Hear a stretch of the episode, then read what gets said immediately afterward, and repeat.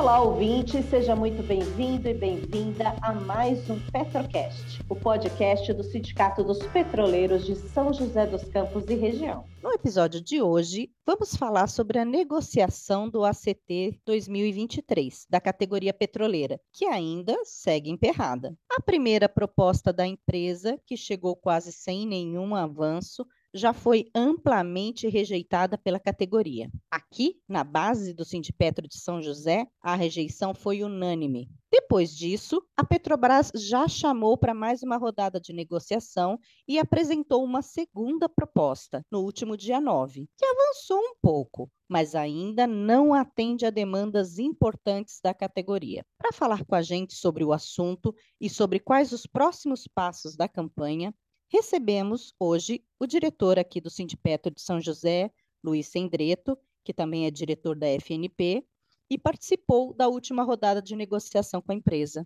Olá, Sendreto. Olá, Eliane. Como você bem disse, sou Sendreto, diretor do Sindipetro São José dos Campos de Região e também diretor da FNP. Primeiramente, quero saudar a todos os ouvintes, em especial a categoria petroleira que lutou muito para que a Petrobras se mantivesse de pé, frente a todos os ataques e processos de desmonte que ocorreram nos últimos anos. E hoje, essa é empresa que nos orgulha e tem novamente a possibilidade real de ser a empresa símbolo do povo brasileiro e a serviço do país. Sendreto, para a gente começar esse bate-papo, conta para gente. Contrariando as expectativas, essa campanha está mais difícil do que se esperava após a mudança de governo? Olha, Eliane, não existe negociação coletiva fácil nem na Petrobras ou em qualquer outra empresa. Mas podemos dizer que um dos pontos capazes de influenciar diretamente no encaminhamento de um ACT é a capacidade de mobilização coletiva da categoria. Claro que a conjuntura também é outro fator crucial dessa equação, e nem de perto a conjuntura de hoje se parece com a dos últimos anos. Com a mudança de governo,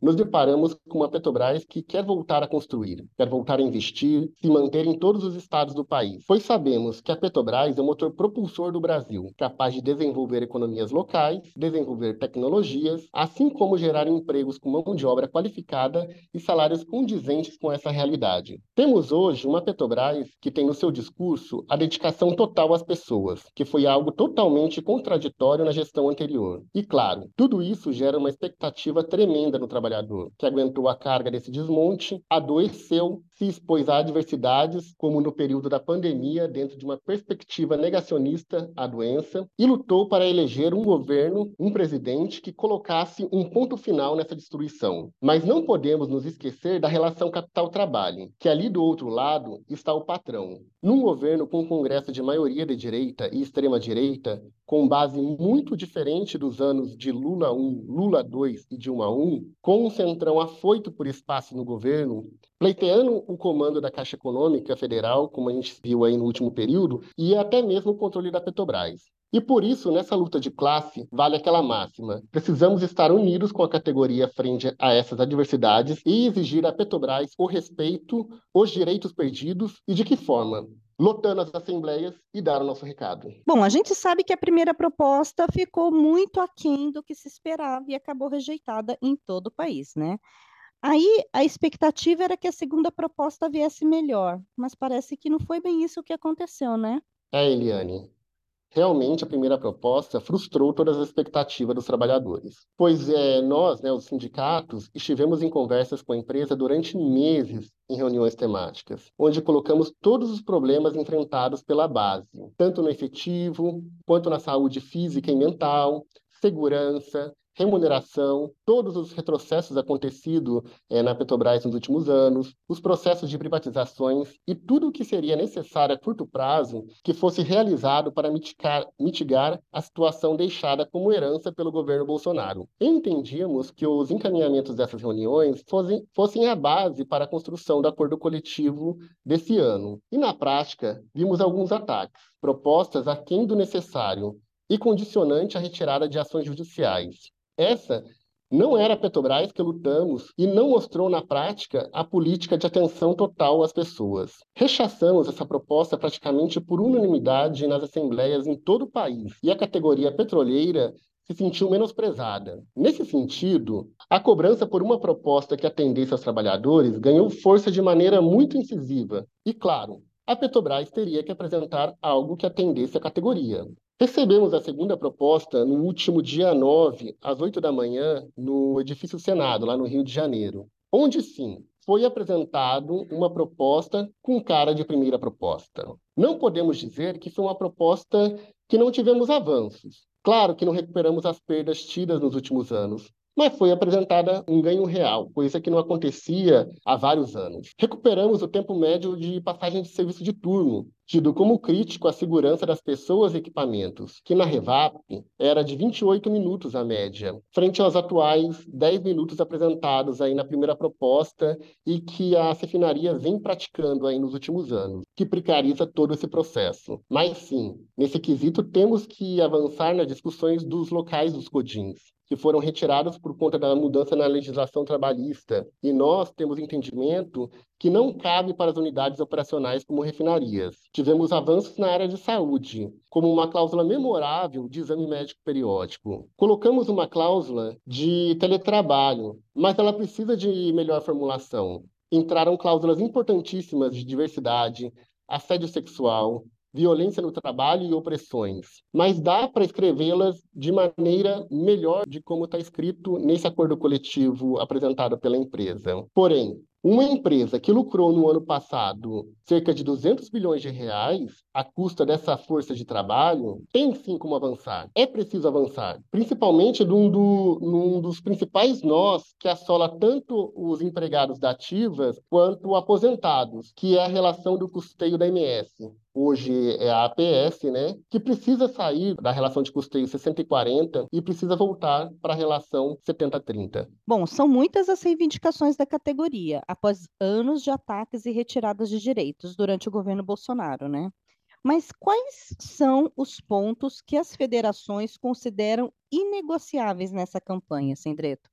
Tipo, se não atender, não tem conversa. Eliane, temos pontos importantes tidos como cruciais para avançar, como reajuste digno com recuperação das perdas, avançar na pauta de mulheres tirada no Congresso FUP-FNP, abono de horas dos anos anteriores do pessoal do administrativo e outro ponto bem importante também a garantia da ultratividade, que é a manutenção do acordo coletivo vigente até o término da conclusão é, da negociação do novo acordo, que é uma coisa que nós sentimos na pele nos últimos anos aí, a chantagem da empresa com os trabalhadores. Mas um ponto tido como principal nó hoje de nossa discussão de negociação do acordo coletivo é a relação de custeio da MS. Essa relação 60-40 aumentou demais os custos dos empregados, tanto da ativa que na prática diminuiu seu poder de compra, mas atingiu com muita força em aposentados. Esses ex-empregados que dedicaram uma vida inteira à empresa e são os que mais acabam usando o plano de saúde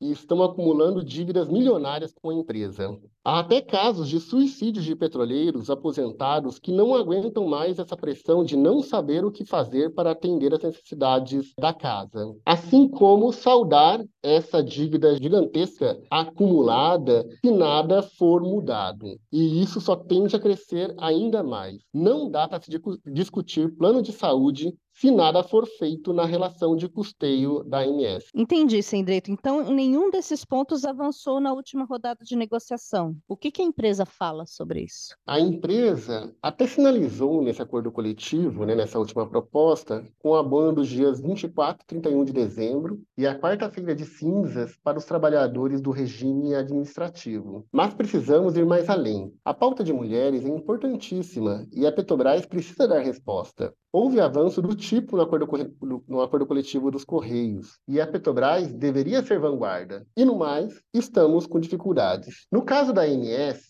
a atual APS, a empresa põe um obstáculo da resolução CGPAR 42, que limita os gastos do plano de saúde. Mas não é possível que a Petrobras, que é governo, e a FESH, que pertence ao Ministério da Economia, que também é governo, não consigam avançar numa resolução feita pelo Paulo Guedes no governo Bolsonaro. E ainda é uma resolução que não faz sentido para a Petrobras, que é uma empresa autossuficiente. A Petrobras se mantém e paga dividendos bilionários para o governo, diferente de outras estatais que muitas vezes precisam de recursos do governo para equalizar suas finanças. Bom, para a gente já ir terminando aqui, Sendreto, o sindicato convocou mais uma rodada de assembleias para apresentar para a categoria a segunda proposta. E o indicativo, mais uma vez, é de rejeição. O calendário vai até quando? E, além disso, é, também tem a FNP e FUP definiram um calendário de mobilizações com a categoria para acirrar essa campanha. Fala também para a gente um pouco sobre isso. Isso é muito importante. Frente a todos esses obstáculos, mais do que nunca, há necessidade de uma categoria unida e lutando juntas. E as federações têm consciência dessa responsabilidade. Infelizmente, não conseguimos acordo de mesa de negociação unificada, mas desde a primeira proposta estamos trabalhando com encaminhamentos e calendário de assembleias de forma conjunta. E com a apresentação da segunda proposta não foi diferente. Iremos trabalhar juntos na comissão unitária da qual estou fazendo parte, que é a comissão FUP-FNP, envolvendo centrais sindicais e outras estatais com reuniões na SESC, junto com a ministra do Planejamento, a fim de desenrolar o grande problema da da, MS que está travada na CGPAR 42. Aprovamos calendário de assembleias com término em 26 de outubro, com aprovação de dias de mobilizações sendo eles dia 27 em todo o refino, dia 30 nas subsidiárias, dia 31 nas unidades administrativas e dia 1 de novembro na exploração. Agora, precisamos da participação de todos os petroleiros nessas assembleias, que aqui na Revap vão iniciar no dia 17 de outubro, às 7 da noite, né, com o grupo 4. Teremos assembleia também dia 19 pela manhã com o grupo 1 junto com a HA e Transpetro, dia 20 com o grupo 5, dia 23 com o grupo 2 e finalizando dia 25 com o grupo 3. Todas essas últimas assembleias às 19 horas. E tão importante quanto é a participação do dia de mobilização unificada FUP-FNP, na manhã do dia 27, que ocorrerá em todas as unidades do refino do país. E olha, precisamos, no, novamente eu vou, eu vou ressaltar aqui, precisamos dar peso nessas assembleias, dar peso nessa data de mobilizações, valorizar é, a unidade, a luta, lotar as assembleias.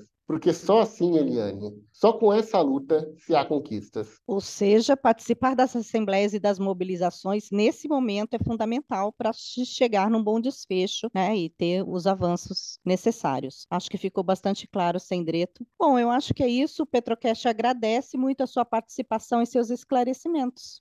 Muito obrigado, Eliane, muito obrigado por esse espaço e espero que essa mensagem chegue a todos os petroleiros e que precisamos conquistar o nosso objetivo, que é um acordo coletivo que coloque a categoria em primeiro plano no sistema Petrobras, na Petrobras que queremos construir.